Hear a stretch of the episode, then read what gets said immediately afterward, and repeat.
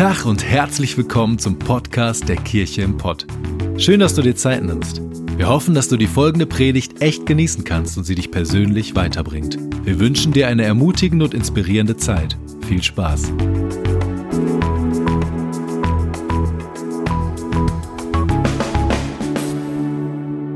Schön, dass ihr heute Morgen da seid. Mein Name ist Micha Kiparski und ich weiß nicht, ob ihr es wisst, aber wir haben heute nicht nur hier im Bochum Gottesdienst, sondern wir haben heute auch das erste Mal Gottesdienst in Dortmund. Und das ist der absolute Oberhammer. Wir starten heute mit dem ersten Gottesdienst in Bochum und äh, in Dortmund. Ich glaube, ihr habt Lust, mal ganz kurz einen Einblick zu kriegen, oder was in Dortmund so läuft. Und ich würde sagen, wir versuchen uns jetzt mal ganz kurz reinzuschalten nach Dortmund und seht selbst. Ich äh, begrüße euch in Bochum. Die sehen mich jetzt. Liebes Bochum, wir danken euch dafür, dass ihr mit den Grundstein gelegt habt für etwas, was jetzt hier passiert. Und ich möchte euch gleich kurz mal die Kamera schwenken, denn wir sind hier in Dortmund mitten im U und haben so ein paar Leute hier versammelt. Das sind die Menschen, jubelt doch mal hier in Dortmund. Das ist Marco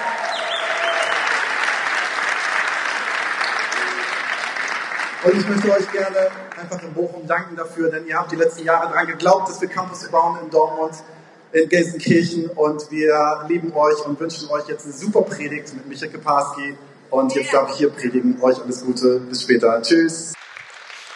Das ist der absolute Hammer, was dort in Dortmund passiert. Und Renke hat mir gerade geschrieben, sie haben wirklich keinen einzigen freien Stuhl mehr. Alle Stühle im U sind belegt. Und das ist, wie Renke gesagt hat, nur möglich, weil ihr so großzügig seid. Weil ihr hier schon seit über sechs Jahren Kirche baut und euer Herz investiert. Und Bochum hat den Grundstein gelegt für das, was in Gelsenkirchen passieren kann und für das, was in Dortmund passieren kann.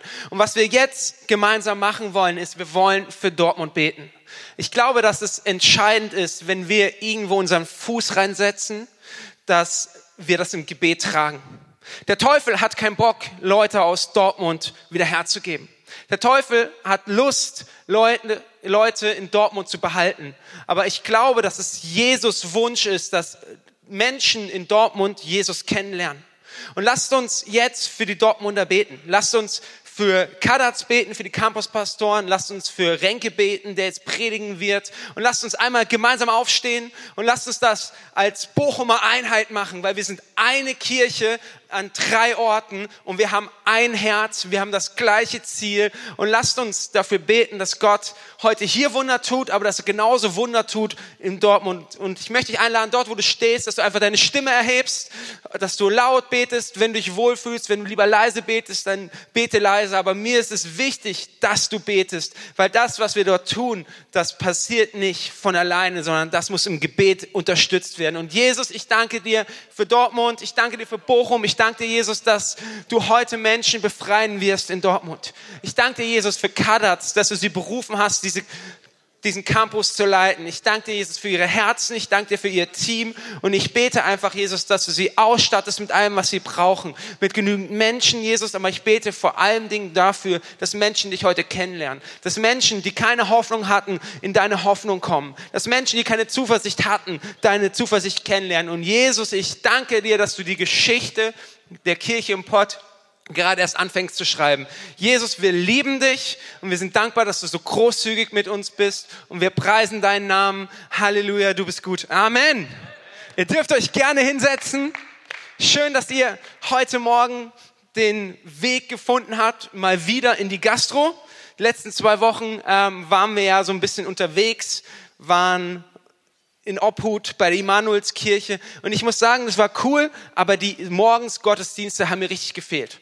Morgens nicht in Gottesdienst zu gehen, ist irgendwie komisch. Und zwei Abendgottesdienste sind in Ordnung, aber Sonntagmorgen gehört man irgendwie in die Kirche. Und deswegen bin ich froh, dass ihr heute da seid. Und ich weiß nicht, wie es dir gerade so geht in dieser Weihnachtszeit. Ich weiß nicht, ob du gerade viel Stress hast Vielleicht jagst du gerade von Weihnachtsfeier zu Weihnachtsfeier. Ich habe nach dem ersten Gottesdienst mit einem Kumpel geredet, er hat gesagt, ich war diese Woche schon auf vier Weihnachtsfeiern und ich bin jetzt ein bisschen erschöpft, ein bisschen geschlaucht. Respekt, vier Weihnachtsfeiern, du scheinst viele Freunde zu haben. Und ich bin auch gespannt auf dieses Weihnachten. Ich darf dieses Weihnachten, den 25. und 26. das erste Mal mit der Family von meiner Freundin feiern. Und ich bin ehrlich gesagt ein bisschen gespannt, wie das so wird. Die Familie von meiner Freundin, die ist ziemlich groß. Und die ist nicht nur groß, sondern die haben auch südländische Wurzeln und es sind alles Italiener.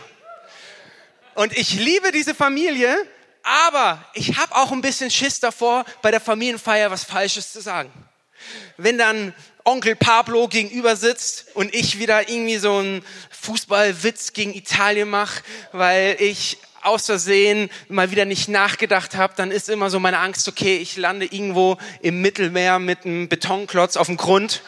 Also, ihr dürft gerne für mich beten, dass dieses Weihnachten für mich ein Erfolg wird, dass ich mir auf die Zunge beiße, wenn ich einen dummen Spruch auf der Lippe habe, dass ich äh, erstmal überlege, bevor ich rede. Und ich weiß nicht, was deine Gefühle an Weihnachten sind. Vielleicht sagst du auch, boah, ganz ehrlich, Micha, Weihnachten ist für mich nur Stress.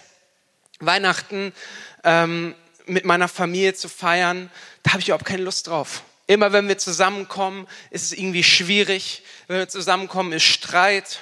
Meine Familiengeschichte ist irgendwie so krumm. Unsere Familie ist so zerrüttelt. Weihnachten ist für mich kein feste Hoffnung, sondern Weihnachten ist eher sehr, sehr schwierig für mich. Und ich möchte dir sagen, wenn du das Gefühl hast, du hast eine verkorkste Familiengeschichte, lass uns mal die Familiengeschichte von unserem Retter und Erlöser Jesus anschauen. Wenn du glaubst, dein Leben und deine Familiengeschichte ist verkorkst, dann lass uns mal die Story von Jesus anschauen. Und es fängt an, ganz am Anfang, ähm, im Evangelium hat Maria eine Begegnung. Maria ist ein junges Mädel, ist die Mama von Jesus und sie ist 13 bis 16 Jahre, sagen die, sagen die ähm, Exegeten, die Leute, die Bibel auslegen. Und sie hat eine Begegnung mit einem Engel und der Engel erscheint ihr und sagt, hey, Mary, du hattest zwar noch keinen Sex, aber du wirst ein Kind gebären. Und ich glaube, Mary hat so gedacht, wow, äh, wie, ich werde äh, schwanger werden? Ohne davor Spaß gehabt zu haben. Äh, wie, wie unfair ist das denn? Und wen soll ich da in meinem Bauch tragen? Den Sohn Gottes? Engel, ernsthaft? Was ist das denn für ein Plan? Ich meine, irgendwie stimmt das doch nicht. Irgendwie fehlt da was und irgendwie erkenne ich da auch den richtigen Sinn nicht dahinter. Warum sagst du mir das? Und ihr Auftrag, nämlich den Retter der Welt zur Welt zu bringen, liegt sowas von außerhalb ihrer Komfortzone. Das war kein Privileg für sie im ersten Augenblick. Das war nicht so, dass sie gedacht hat, wow, yes, der Sohn Gottes in meinem Bauch, das wird voll cool. Und mein Verlobter wird total cool reagieren, wenn ich ihm sage, ich bin schwanger vom Heiligen Geist. Und sie erlebt etwas, das, wenn Gott mit uns plant, dass sein Plan meistens außerhalb von unserer Komfortzone liegt.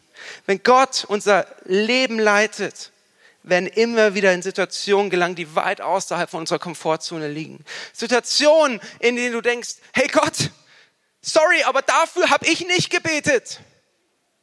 Gott, ganz ehrlich, ich habe mein Leben ein bisschen anders geplant. Gott, ähm, das ist ein bisschen sehr herausfordernd. Was soll das? Und ich glaube auch, dass Mary ihr Leben ganz schön anders geplant hatte. Ich kann mir vorstellen, sie gesagt hat, ah, ich habe da gerade so einen Businessplan aufgestellt, Gott. Eigentlich will ich noch ein bisschen mein Unternehmen weiterführen. Ich möchte dann mal langsam heiraten, den guten Jupp. Und dann, wenn ich den Jupp geheiratet habe, wollen wir auch noch ein bisschen um die Welt reisen. Wir wollen uns mal die Welt angucken. Und dann Vielleicht werden wir langsam sesshaft, kaufen uns ein Haus, pflanzen einen Baum. Und wenn das alles gut und ruhig ist, dann, ja, dann kann ein Kind kommen. Die Sache ist nur die, wenn Gott unser Leben leitet und plant, dann passieren häufig Dinge, von denen wir keine Ahnung haben. Die Frage ist nur, erkennen wir Gottes göttlichen Plan für unser Leben? Wie können wir Gottes Plan für unser Leben erkennen? Indem wir nah an seinem Herzen sind. Indem wir uns Phasen nehmen, wo wir uns hinsetzen und sagen, Jesus, ich komme jetzt an dein Herz, verrat mir, was du für mein Leben planst. Phasen, wo wir vielleicht mal rauskommen aus der Hektik vom Alltag und sagen, okay, Jesus, ich komme jetzt zur Ruhe und ich möchte auf dein Reden hören. Und ich möchte mit euch heute ein paar Schritte angucken, wie du Gottes Plan verstehen kannst und ein, paar Merkmale von Gottes Plänen für dein Leben gemeinsam mit dir anschauen. Das erste, was ihr euch aufschreiben dürft, wenn ihr mitschreibt, ich finde es immer gut, wenn Leute mitschreiben, weil mir geht es so, ich habe am nächsten Tag meistens meine Gedanken schon wieder verloren. Vielleicht bist du schlauer, dann lass es. Aber wenn es dir so geht wie mir, schreib gerne mit. Und das Erste, was du aufschreiben darfst, ist, Gottes Pläne scheinen oft unmöglich. Lukas 1, Vers 34. Wie soll das geschehen? fragte Maria den Engel. Ich habe ja noch nie mit einem Mann geschlafen.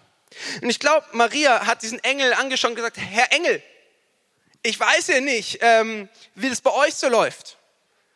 Aber wenn bei uns Kinder entstehen sollen, Mann und Frau müssen irgendwie auf eine Art und Weise miteinander interagieren. Der Jupp und ich, wir haben das nur nicht gemacht. Das, was du mir gerade erzählst, hey, das macht überhaupt gar keinen Sinn. Und ich glaube, dass wenn wir in Situationen sind, wo wir sagen, boah, Jesus, das macht keinen Sinn. Meine Lebensumstände sagen was ganz anderes als der Plan, den ich eigentlich hatte. Meine Situation spricht total gegen mich. Meine Umstände sagen, hey, das ist unmöglich. Dann kann es sein, dass Gott gerade anfängt, seinen Plan mit dir zu schreiben und seine Geschichte mit dir zu schreiben. Und Maria schaut auf die Situation, das macht keinen Sinn. Und vielleicht kennst du solche Situationen, wo du sagst, ey Gott, das, was passiert, das macht keinen Sinn ich verstehe deinen Plan nicht. Und wir als Kirche, wir haben euch vor zwei Monaten, glaube ich, gesagt, bei der Heart and Soul Night, dass wir die Kunstkirche als neue Location haben. Und wir haben darin total Gottes Führung gesehen. Wir haben gedacht, hey, Gott, öffne die Türen so weit. Und es war eigentlich schon alles so gut wie sicher. Und dann kam ein Anruf und eine Nachricht, hey, sorry, ihr könnt leider doch nicht in die Kunstkirche als neue Location. Und für uns war das am ersten Mal so, hey Gott, das macht doch keinen Sinn. Was ist das für ein Plan? Ich meine, du hast doch gesagt, du versorgst uns. Du hast doch die Türen so weit aufgemacht. Warum passiert es trotzdem nicht? Und erstmal scheint es unmöglich, dass wir so schnell ein neues Gebäude kriegen. Und erst im ersten Blick macht diese Führung von Gott überhaupt gar keinen Sinn. Und ich glaube aber, dass wenn wir in ein paar Monaten zurückschauen, dann werden wir sagen, okay Gott, es hat Sinn gemacht. Auch wenn die Umstände gesagt haben, es ist sinnlos, es macht keinen Sinn, wir werden zurückschauen, wir werden Gottes Führung darin erkennen. Oder ein anderes Beispiel aus meinem Leben. Ich habe ja hier in der Kirche Praktikum gemacht während meiner Bibelschulzeit. Und Renke und ich haben uns damals schon richtig gut verstanden und wir waren beide der Meinung, es wäre richtig gut, wenn wir diesen Weg weiter gemeinsam gehen. Und dann habe ich am Ende von meiner Bibelschulzeit mit Renke Gespräch gehabt, wie es ähm, jetzt aussieht, äh, ob ich hier anfangen kann. Und Renke hat gesagt, hey, du kannst gerne kommen. Und ich habe mich schon gefreut. Aber du musst dein eigenes Gehalt mitbringen. Und ich dachte mir so, hey, Gott, Sorry, aber was soll das? Ich meine, du öffnest mir die Tür so weit in die Kirche. Du stellst mir Renke als Mentor zur Seite und alles passt. Und jetzt habe ich hier studiert und ich möchte einen Job anfangen, aber ich habe kein Geld. Die Kirche hat kein Geld. Wie soll das funktionieren? Und ich habe dann mit Leuten geredet, mit Dozenten geredet und habe gesagt, hey, das und das und die, die Situation. Die haben alle gesagt, hey, Micha, bist du bescheuert? Das macht doch keinen Sinn. Du hast jetzt hier studiert, du wurdest scheinbar gut ausgebildet. Die einen sagen so, die anderen so. Und jetzt fängst du an zu arbeiten bei jemandem, der dir kein Geld zahlt. Ich weiß nicht, wer von euch eine Ausbildung gemacht hat oder studiert hat. Hast du dir mal vorgestellt, du gehst zum Bewerbungsgespräch und sagst, okay, das und das und das sind meine Spender und ich bringe mein Geld mit, damit ich bei euch arbeiten kann. Das macht auf den ersten Blick überhaupt gar keinen Sinn. Aber was ich erleben durfte, ist, dass Gott mir beigebracht hat, voll mich auf ihn zu verlassen und zu vertrauen, mich einzig und allein von ihm abhängig zu machen. Und häufig ist das so. Wenn unsere Situationen noch so unlogisch erscheinen und so schwierig und so unklar, Gott möchte, dass du dich von ihm abhängig machst. Und vielleicht sagst du auch heute Morgen, hey, ich kann Gottes Plänen irgendwie nicht folgen. Ich kann ihnen nicht folgen, weil ich sie nicht verstehe. Und ich werde sie nicht leben, weil ich sie nicht verstehe. Und das ist ein ganz schwieriger Ansatz. Weil mit diesem Ansatz wirst du niemals die Wunder und die spannenden Dinge, die du mit Gott erleben kannst, erleben. Weil wenn wir mit Jesus unterwegs sind, dann müssen wir lernen, mehr auf unser Herz zu hören und weniger auf unser Verstand. Weil wie möchtest du oder wie möchten wir mit unserem natürlichen Verstand Gottes übernatürliche Pläne für unser Leben erkennen? Gott ist so viel größer als dein Denken. Gottes Wege sind so viel größer als dein Verstand. Gottes Gedanken über dein Leben sind so viel höher, so viel größer als das, was du bisher in deinem Leben siehst. Und vielleicht bist du in einer Lebenslage wie Maria, wo du sagst dir ganz ehrlich, ich sehe keinen Ausweg. Ich weiß nicht, wie das weitergehen soll. Das macht alles keinen Sinn. Alles spricht gegen mich. Ich weiß nicht, wie ich aus der Situation herauskommen soll. Ich möchte dir einen Bibelvers zusprechen. In Markus 10, Vers 27 steht. Jesus sah sie an und sagte, bei den Menschen ist das unmöglich, aber nicht bei Gott. Bei Gott ist alles möglich. Und ich möchte dir sagen, das, was Gott in deinem Leben begonnen hat, das, was er angefangen hat, auch wenn du es jetzt noch nicht siehst, er wird es vollenden. Und er wird es zu Ende bringen. Warum? Weil bei Gott ist alles möglich. Das, was bei dir unmöglich ist, das, was du denkst, es macht keinen Sinn. Ich werde niemals aus der Situation herauskommen. Gott sagt, hey, bei dir ist es vielleicht nicht möglich, aber mir ist es möglich, weil ich bin der Gott, der Wunder tun kann in deinem Leben. Und das Zweite, was du dir aufschreiben darfst, ist, sage Ja zu Gottes Plänen. Lukas 1, Vers 38. Ich will dem Herrn ganz zur Verfügung stellen, antwortete Maria. Alles soll so geschehen, wie du es mir gesagt hast. Darauf verließ sie der Engel. Und Maria schaut diesen Engel an und sagt, hey Engel, auch wenn ich es nicht verstehe, auch wenn wir schon festgestellt haben, dass wir von Schwangerschaften und so unterschiedliche Standpunkte haben, auch wenn ich es nicht sehe, auch wenn ich es nicht fühle, ich will auf das vertrauen, was du sagst. Und sie sagt, ja, Gott, dein Plan soll geschehen. Maria hätte so viel Gründe gehabt zu sagen, nein, ganz ehrlich, ich möchte das nicht. Ich meine, allein stellt euch mal die Familie vor. Die Familie sagt, ach, Mary, hä? hättest du mit dem Jupp nicht mal ein bisschen warten können? Konntet ihr schon wieder nicht die Finger voneinander lassen? Oder wenn Maria, ich stelle mir das so vor, wie sie zu, zu Josef geht und sagt, hey, Schatz, ich habe super Neuigkeiten. Ich bin schwanger. Jesus schaut sie an. Nicht cool.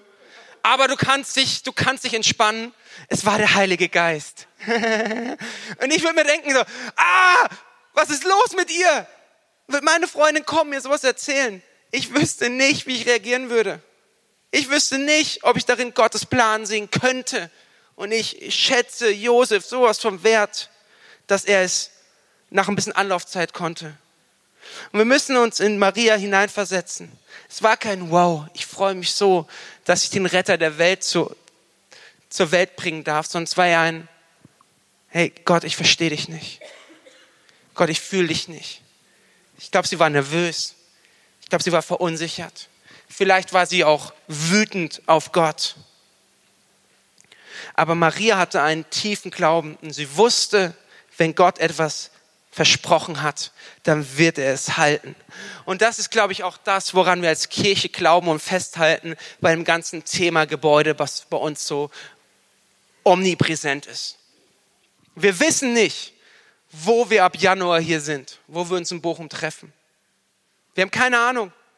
Aber wir haben zu Gott gesagt, ja, wir wollen eine Kirche sein, die mit dir gemeinsam auf dem Wasser geht. Wir wollen eine Kirche sein, die deine Pläne für uns ernst nimmt. Und dann heißt es auch mal auszuhalten, nicht zu wissen, wo wir uns treffen. Und wir glauben daran, dass wir eine Location im Januar haben, wo wir uns treffen können. Wir glauben daran, dass Gott uns irgendwann ein Gebäude schenken wird. Warum? Weil er es versprochen hat. Und was Gott verspricht, das wird er halten, das wird er erfüllen. Und ich weiß nicht, wie es bei dir ist, wenn du vielleicht auf dein persönliches Leben schaust. Vielleicht hat Gott dir versprochen, oder ich weiß, er hat dir versprochen, dass er dich versorgen wird. Und du schaust auf dein Konto und alles, was du siehst, ist eine riesige rote Zahl. Und du sagst, Gott, ganz ehrlich, ich habe doch Ja dazu gesagt, mit dir unterwegs zu sein. Ich habe doch Ja zu deinen Plänen gesagt. Aber warum sehe ich diese riesige rote Zahl? Wie willst du mich versorgen? Wie soll das werden? Ich kann es derzeit nicht sehen. Und ich möchte sagen, Gott hält sein Versprechen. Auch wenn du die Versorgung gerade noch nicht siehst, sie wird kommen. Auch wenn du nicht weißt, wie er dich versorgen wird, die Versorgung wird kommen, weil Gott steht zu seinem Wort. Oder vielleicht sagst du, ich wünsche mir so sehr eine Familie. Wir als Ehepaar wünschen uns so sehr eine Familie. Wir versuchen es, wir versuchen es, wir versuchen es. Doch irgendwie funktioniert es nicht. Irgendwie klappt es nicht. Und irgendwie in unserer Beziehung haben wir auch Stress und wir träumen eigentlich von einer heilen Familie, die von Frieden geprägt ist. Und alles spricht momentan gegen diese schöne, friedliche Familie. Ich möchte dir sagen, Gott kommt zu seinem Ziel. Auch wenn du gerade nur Streit siehst, auch wenn du gerade nur Missgunst siehst, auch wenn du keine Frucht siehst in deiner Familie, Gott kommt zu seinem Ziel. Warum? Weil er es versprochen hat. Die Frage ist nur, worauf richten wir unseren Fokus? Auf das Versprechen oder auf unsere Umstände? Und wir müssen verstehen, dass Gottes Wege so oft leider nicht unsere Wege sind. Gottes Timing ist nicht unser Timing. Gott hat leider, liebe Kirche, seinen eigenen Zeitplan. Und das ist manchmal sehr herausfordernd. Und das macht es uns häufig nicht leicht. Und eine Geschichte, die das so wunderbar verdeutlicht, Andy Pantley hat letztens eine unfassbare Predigt darüber gehalten. Wenn du sie noch nicht gehört hast, hör dir den Podcast an, weil ich glaube, dass diese Predigt so von Gott inspiriert ist, dass sie dein Leben verändern kann. Und Jesus war äh, mit seinen Jungs unterwegs und dann kam Jairus, ein Synagogenvorsteher, kam zu ihr, zu ihm und er hat gesagt, hey, Jesus, meine Tochter liegt im Sterben kannst du bitte was tun? Und Jesus hat gesagt, hey ja, mach ich, komm, wir gehen gemeinsam los und ich werde sie heilen. Und Gott hat versprochen, Jesus hat versprochen, sie, sie zu heilen. Und dann gehen sie los und es war viel Gedrängel, viel Getümmel und irgendwann zieht eine Dame am Rockzipfel von Jesus. Und Jesus merkt, wow, irgendwie hat mich so Kraft verlassen. Und diese Frau war sehr, sehr krank schon sehr lange. Und was passiert? Die Kraft, die Jesus verlassen hat, hat diese Frau geheilt. Man könnte jetzt sagen, hey, hervorragend, Jesus marschiert rum, wärmt gehen, macht jemanden krank und er kann ja direkt, äh, macht jemand gesund, jemand kranken gesund, äh, Jesus wirkt andersrum. Ähm, und er könnte jetzt ja direkt weiterlaufen. Was macht Jesus? Er kümmert sich um diese Frau, er redet mit ihr, er redet, er spricht der Identität zu. Und dann kommen schon die ersten Leute, Boten vom Haus von Jairus und sagen, hey Meister, bemühe dich gar nicht erst mehr. Bemühe dich nicht. Das Mädchen ist tot. Du brauchst gar nicht kommen. Und Jesus schaut diese Männer an und alles, was er sich sagt, was er sagt, ist, fürchte dich nicht. Glaube nur.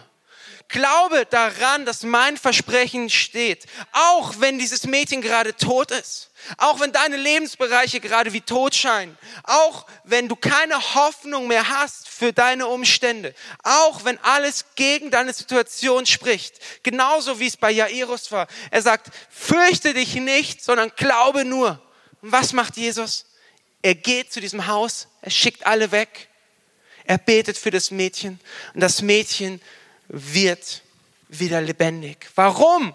Weil Gott seine Versprechen hält. Und dort, wo du sagst, hey Gott, ich sehe keinen Ausweg, ich möchte dir sagen, Gott hält seine Versprechen auch, weil er, wenn er vielleicht sein eigenes Timing hat. Und ich glaube, dass wir häufig, wenn wir Herausforderungen haben in unserem Leben, an einen Punkt kommen, wo wir sagen, Gott, warum ich?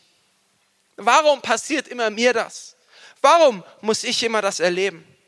Ich möchte dich herausfordern, dass du heute die Frage anders stellst. Hör auf zu fragen, warum, sondern frag Jesus, wozu. Jesus, wozu erleide ich das und worauf möchtest du mich vorbereiten? Weil warum schaut immer nach hinten und dreht sich im Kreis. Wozu fragt, wozu erlebe ich das und worauf möchtest du mich vorbereiten? Das wird etwas in deinem Denken und in deiner Sicht auf die Dinge ändern. 2. Korinther 4, Vers 18 sagt es ziemlich ähnlich. Deshalb lassen wir uns von dem, was uns zurzeit so sichtbar bedrängt, von unseren Sorgen, von unserer Angst, von unserer finanziellen Not, von unserem nicht vorhandenen Gebäude nicht ablenken, sondern wir richten unseren Blick auf das, was jetzt noch unsichtbar ist. Denn das Sichtbare vergeht, doch das Unsichtbare bleibt ewig. Das, was du jetzt siehst, was nicht gut ist, es wird vergehen. Aber das, was Gott dir versprochen hat, das wird in der Ewigkeit Bestand haben. Warum? Weil es Gottes Versprechen für dein Leben ist. Das Dritte, was du dir gerne aufschreiben darfst, ist, Gottes Pläne führen zu Segen. Wenn Gott dein Leben führt, dann wird es häufig mal anders aussehen, als du es dir vorstellst. Und wisst ihr, ich habe in meinem Leben mal eine Entscheidung getroffen und ich habe gesagt, Gott, auch wenn ich dich nicht immer verstehe, auch wenn ich in Situationen komme, wo ich keine Ahnung habe, was du willst und wozu das gut ist, auch dann möchte ich dir vertrauen und damit leben, auch wenn ich keine klare Antwort kriege. Und Gott hat uns versprochen, dass wir spätestens im Himmel alles verstehen werden. Und die Bibel sagt es wie folgt. Sie sagt, irgendwann werden wir vor Gott stehen und uns werden die Augen geöffnet. Und ich glaube, dass das meist gehörte Geräusch in, der, in dem Himmel sein wird, ist ein, oh, okay. Ah, okay, Jesus, deswegen habe ich das erlebt. Ah, okay, Jesus, deine Führung hat ja wirklich Sinn gemacht ah, okay, Jesus, deswegen habe ich das erlebt. Und Maria war am gleichen Punkt. Sie war an einem Punkt, wo sie Gott nicht verstanden hat, wo sie seine Führung wahrscheinlich nicht gesehen hat. Und was macht Maria in diesem Moment? Sie verlässt Nazareth. Sie geht weg aus ihrer Heimatstadt, weil ich kann mir vorstellen, dass sie keinen Bock mehr auf diese Gespräche gehabt hat. So, Maria, erzähl uns mal hier, wo kommt der Bauch her? Maria, ähm, jetzt sei mal ehrlich, das mit dem Heiligen Geist ist doch irgendwie auch Quatsch. Und ich kann mir vorstellen, dass sie keine Lust mehr hatte, diese Gespräche zu führen. Und was macht sie? Sie geht zu ihrer Cousine. Sie geht zu Elisabeth. Und Elisabeth begrüßt sie mit folgenden Worten. Sie sagt, dich hat Gott gesegnet, mehr als alle anderen Frauen. Und gesegnet ist das Kind, das in dir heranwächst. Warum betont sie das so? Warum betont sie so extrem, hey, Maria, du bist gesegnet und in dir, das Kind ist auch gesegnet. Ich glaube, weil Maria sich nicht gesegnet gefühlt hat. Ich glaube, weil sie gedacht hat, warum ich? Warum bin ich verstoßen? Warum verstehen die Leute mich nicht? Sie hat sich wahrscheinlich nicht gesegnet gefühlt. Und dann sagt Elisabeth weiter, wie glücklich kannst du dich schätzen, weil du geglaubt hast, was der Herr dir angekündigt hat, wird geschehen. Hier steht nicht, nicht weil du gesehen hast, nicht, weil du es gefühlt hast, nicht, weil du es verstanden hast, sondern weil du geglaubt hast, bist du eine gesegnete Frau und kannst du dich glücklich schätzen. Und warum kann Elisabeth mit so einer Klarheit auftreten? Weil sie was Ähnliches erlebt hat. Elisabeth war deutlich älter als Maria. Und Elisabeth konnte keine Kinder kriegen. Sie und ihr Mann, sie waren unfruchtbar.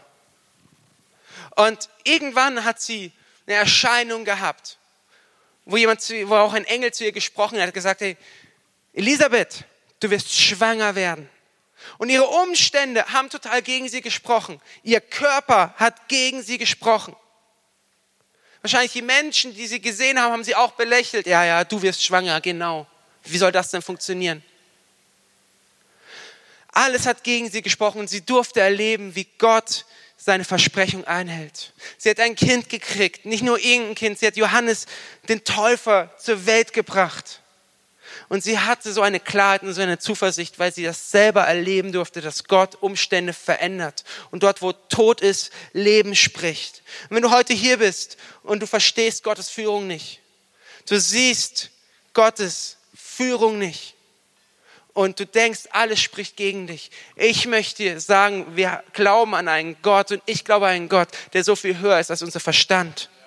Die, wir müssen nur lernen, mit ihm gemeinsam zu wachsen. Dieser Glaube passiert nicht von heute auf morgen. Und Maria, ich finde das so interessant.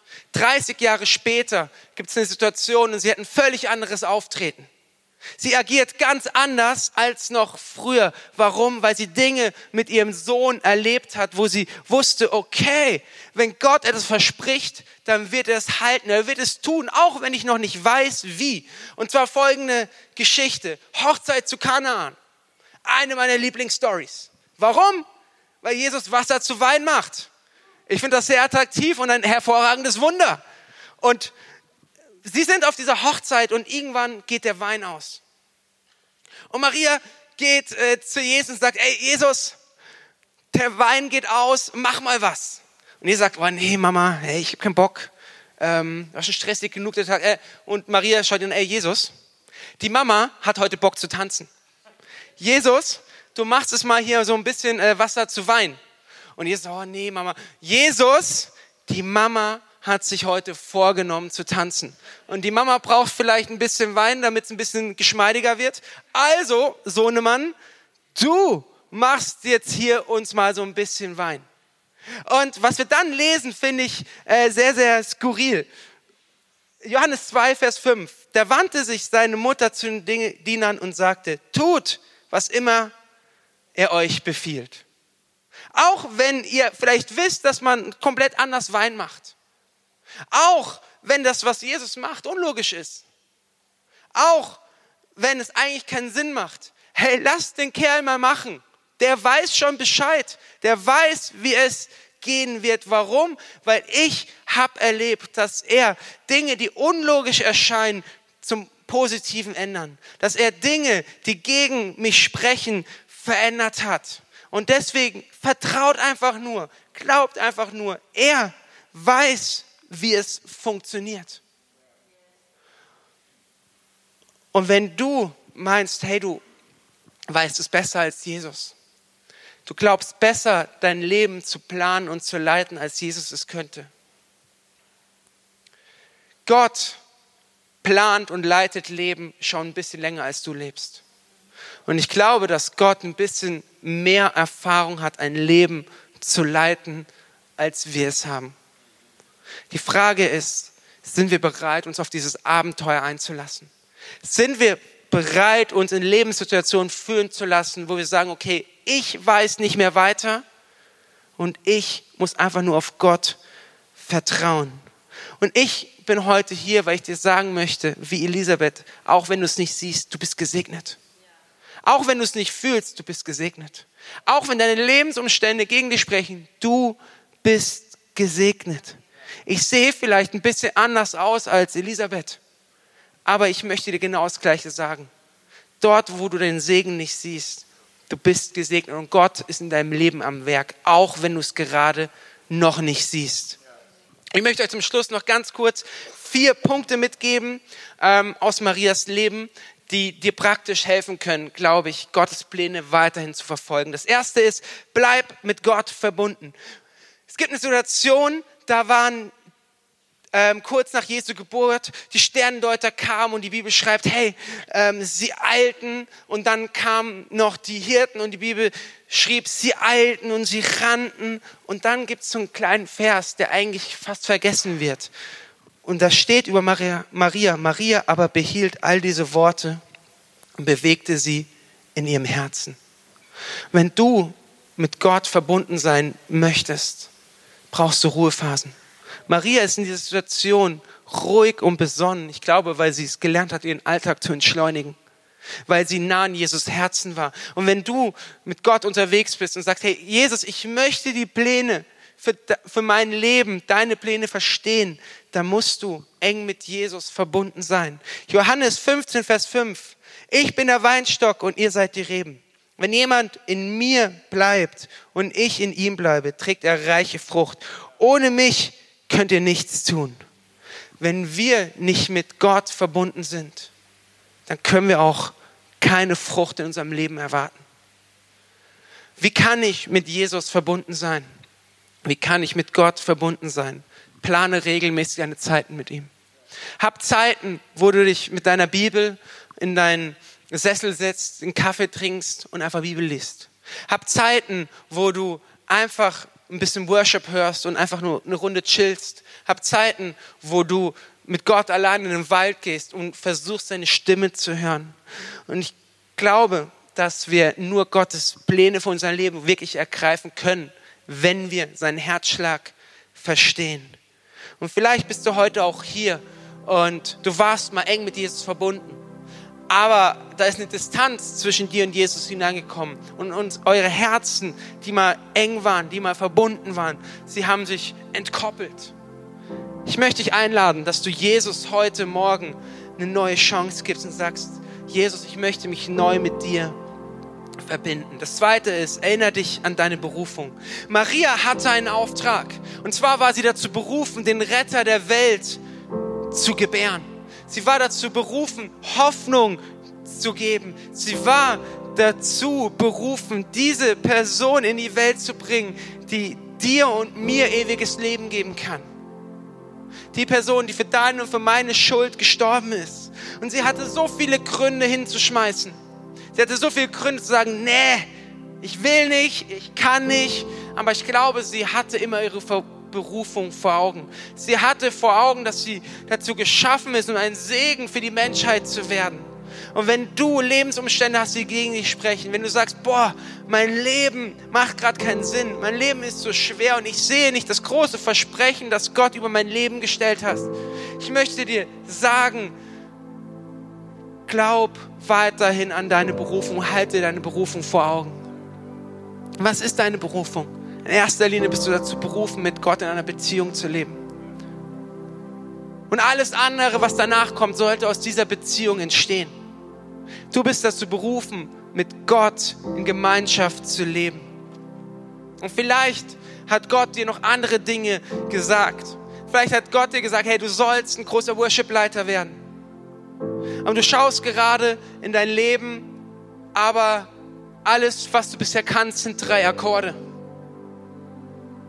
Dann möchte dir sagen, nur weil du erst drei Akkorde kannst oder in der Kirche vielleicht auch gerade eine ganz andere Position hast, hör nicht an, hör nicht auf, an Gottes Versprechen zu glauben, weil deine Berufung steht, auch wenn deine Umstände vielleicht gerade was ganz anderes sagen. Das dritte ist, was wir ganz praktisch von Maria lernen dürfen, ist, bleib eng an Menschen, die dich ermutigen. Als Maria zu Elisabeth ging, da blieb sie nicht nur einen Tag dort, sondern sie blieb ganze drei Monate dort.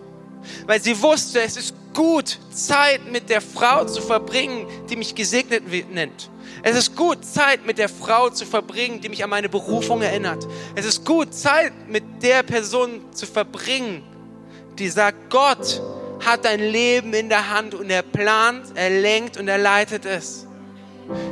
Die sie an ihre Versprechen und an ihre, an Gottes Versprechen erinnert. Und ich möchte fragen, hast du eine Elisabeth in deinem Leben?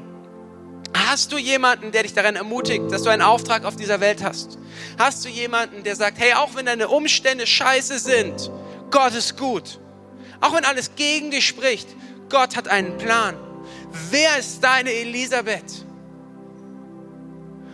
Und genauso möchte ich dir sagen, du brauchst einen Ort, an dem du ermutigt wirst. Warum feiern wir Gottesdienste? Wir machen es nicht nur aus Spaß. Es macht auch Spaß, ja. Aber wir machen es, weil wir alle einen Ort brauchen, wo wir für unseren Alltag ermutigt werden. wo wir Hoffnung kriegen, wo wir ausgestattet werden, um in unserem Umfeld einen Unterschied zu machen, wo wir ausgestattet werden mit Hoffnung, mit Glaube, mit Zuversicht.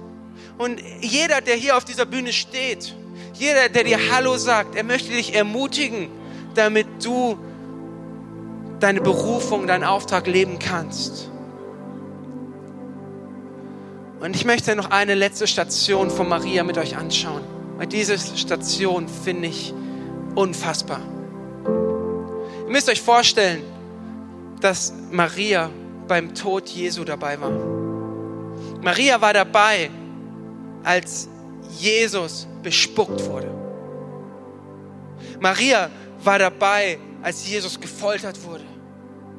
Maria musste mit ansehen, wie ihr eigener Sohn gelitten hat. Maria musste sehen, wie Jesus für die Sünde von Micha Kiparski ans Kreuz genagelt wurde.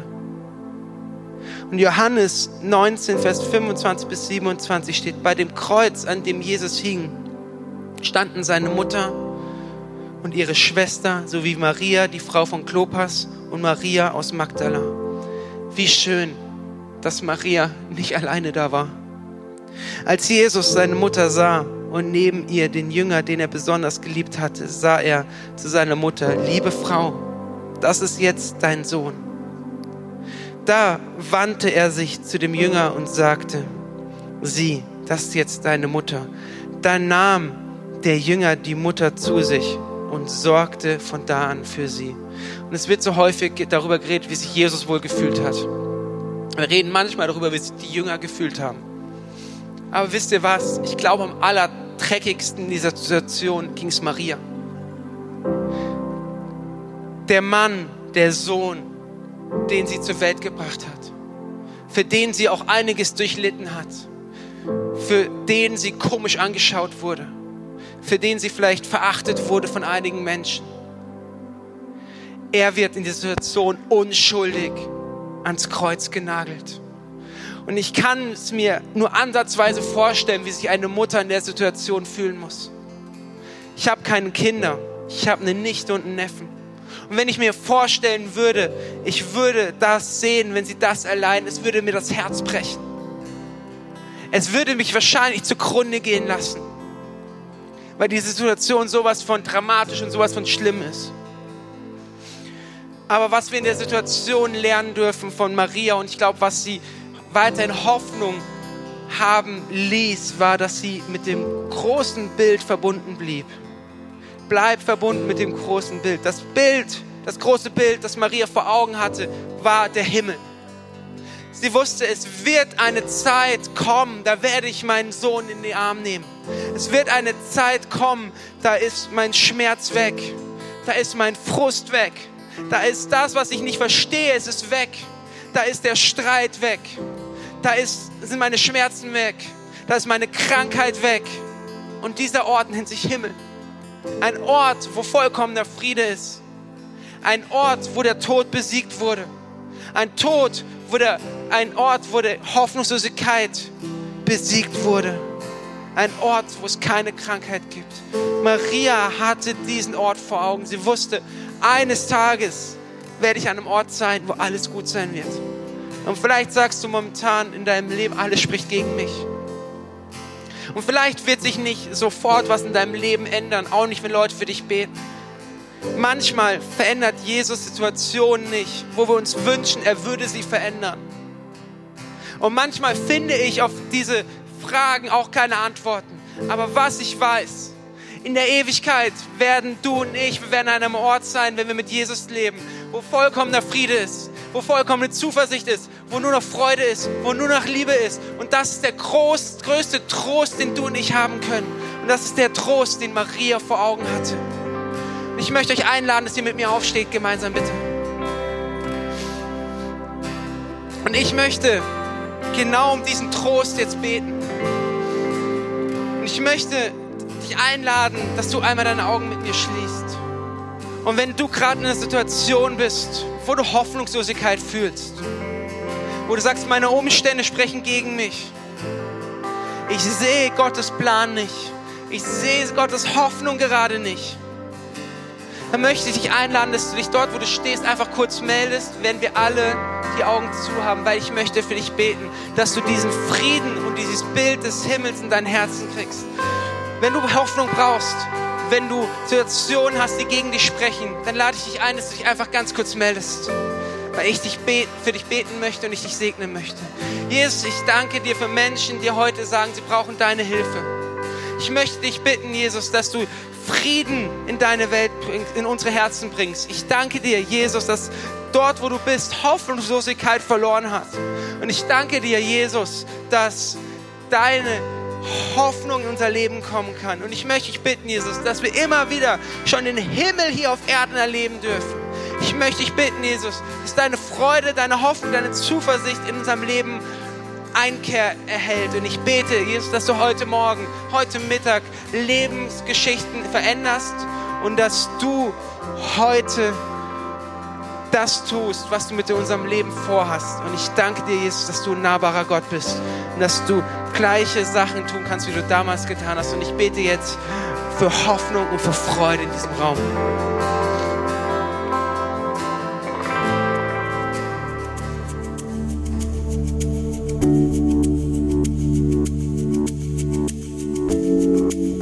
Wir hoffen, dass dir die Predigt weitergeholfen hat. Wenn du Fragen hast, schreib uns einfach an info@kircheimpod.de. Fühl dich auch herzlich eingeladen, uns persönlich kennenzulernen. Für alle weiteren Infos zum Leben unserer Kirche besuche unsere Website oder folge uns auf Instagram. Wir wünschen dir noch eine geniale Woche. Glück auf!